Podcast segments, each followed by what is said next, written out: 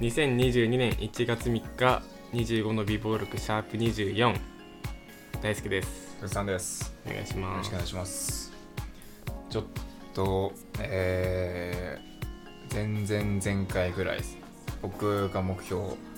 言いましたけどもう一個ちょっと追加でありましてちょっと今年インスタグラムを見ないようにしようかなって思ってて クソくだらないように聞こえるかもしれないですけどあ僕あの SNS 依存症になってて最近うん気づいたらもうインスタのストーリー見てるんですようんツイッター見たりとかねあ良くないなって思っていやなんか前も話したけど人の投稿を見て一喜一憂してるのがバカらしくなってきてー、あ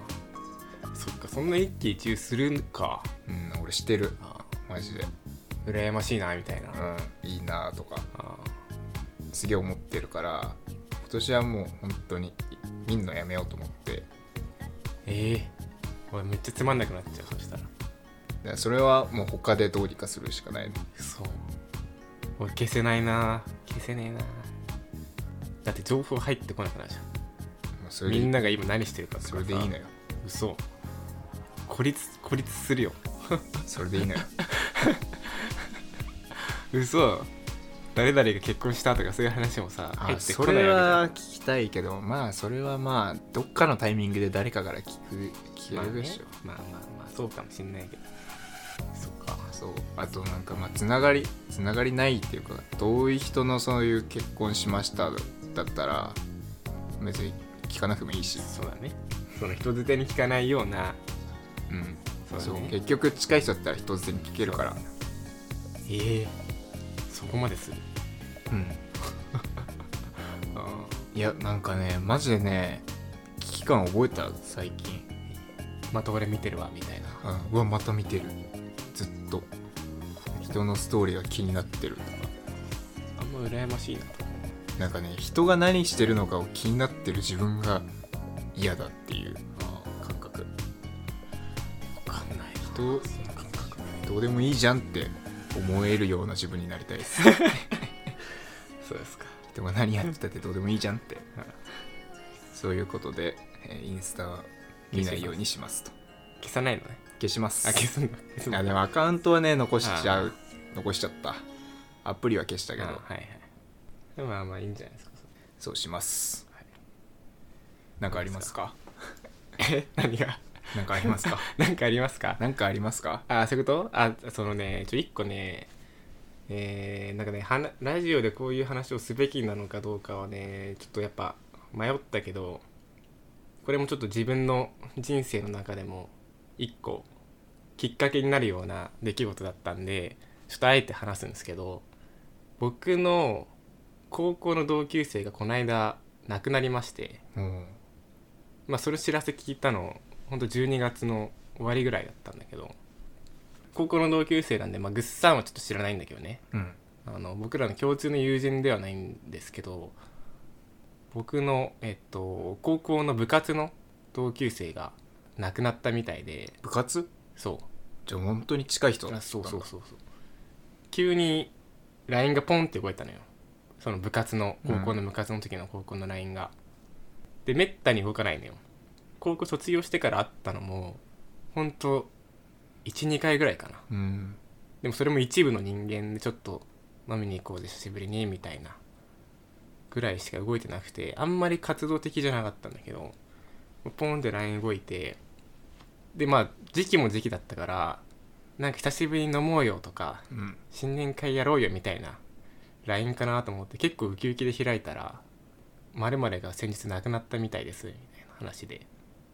でまあみんなでちょっとまだ詳細わかんないんですけどなんかお別れの会みたいなのをうん遺族の方が開いていただけるようなのでじゃあ皆さんでちょっと集まれる人は一緒に行きましょうみたいな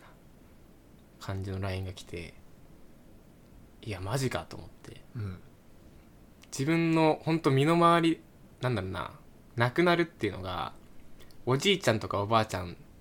とかはああったりするのよ葬式に出たりとかするんだけど、自分と、ま、同い年の本当に近いやつが死ぬっていう事実がうんなんだろうなマジで実感湧かなくて、まあ、今もまだ言ってそのお別れの会に行ってないからまだ全然本当に全然実感湧かないんだけどなんだろうなでそいつとも、まあ、正直ね高校卒業してからあんまり会ってはいないのようん一回だけ一緒にバドミントンしえーっと大学4年の頃かな3年ぐらい前になんか久しぶりにバドミントンしたくねみたいなので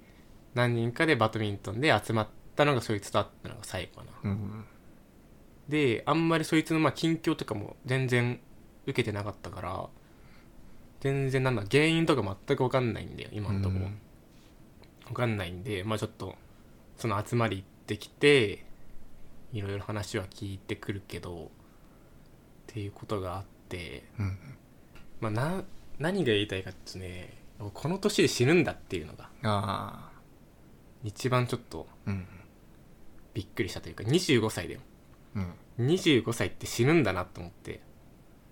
なんかちょっとそれが死を実感するというかうん今までそのおじいちゃんおばあちゃんの葬式に参加してきてもなんかどう答えはちょっと悪いかもしんないけどなんか諦めがつくじゃないけど、まあそうねじいちゃんばあちゃんだったらまうん、60過ぎて、まあ、7080とかで高3の時かな、そうおねじいちゃん死んだけどあうちもなんかさあれだよねそのうちじいちゃんばあちゃんだったらなんか死ぬっていうのはまあこっちもそうそうそうなんか準備というかできてるしだからまあまあ寿命だよなとか人間だもんみたいな感じで思ってたけど俺と全く同い年の今までず普通になんとなくなんとんなんとなくじゃないな何気なく生きてたやつが急に死ぬっていうのが全く今考えられなかったんだよなだから人って死ぬんだなっていうのをそいつの知らせを受けた時に感じてることかなでうんすかねまあそうだな俺ら普段そんなこと思わないからなうん確かに生きてるのが当たり前じゃんうんし別に仕事がしんどいだのそういう話はいろいろしたりするけどさわかんないもう全然何もわかんない何がそのわかんない病気だったのか事故だったのか何もわかんないけどさ、25歳って死ぬ死んでもおかしくない年なんだなっていう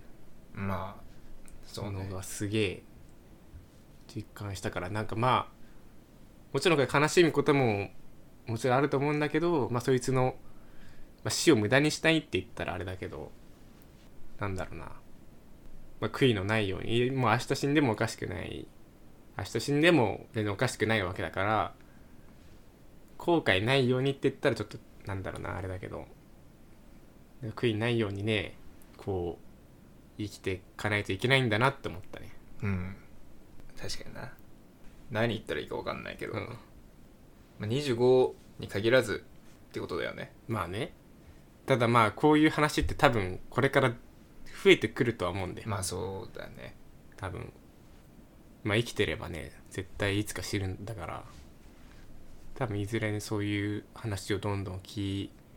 く瞬間っていっぱいあるんだなと思ったけどまさかまあ本当に急だったからねまだ全然実感がないけどまあ本当になんですかねしっかりとうそれをその死を受け止めてうんまあ、残された人たちがね、まあ、そいつの分まで生きるじゃないけど